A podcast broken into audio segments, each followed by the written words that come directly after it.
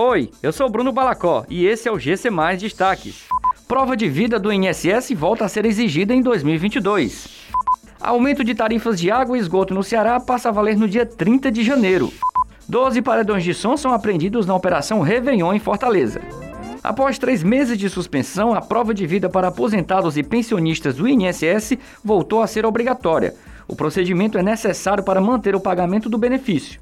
Entre março de 2020 e maio de 2021, a prova de vida foi suspensa por causa da pandemia de Covid-19. O procedimento foi retomado em junho do ano passado, mas foi suspenso novamente em outubro. Segundo o INSS, cerca de 3 milhões e 300 mil segurados precisam fazer entre janeiro e abril a prova de vida referente a 2021. A partir do próximo dia 30 de janeiro, a CAGES vai aplicar o aumento de 6,69% nas tarifas de água e esgoto praticadas pela empresa.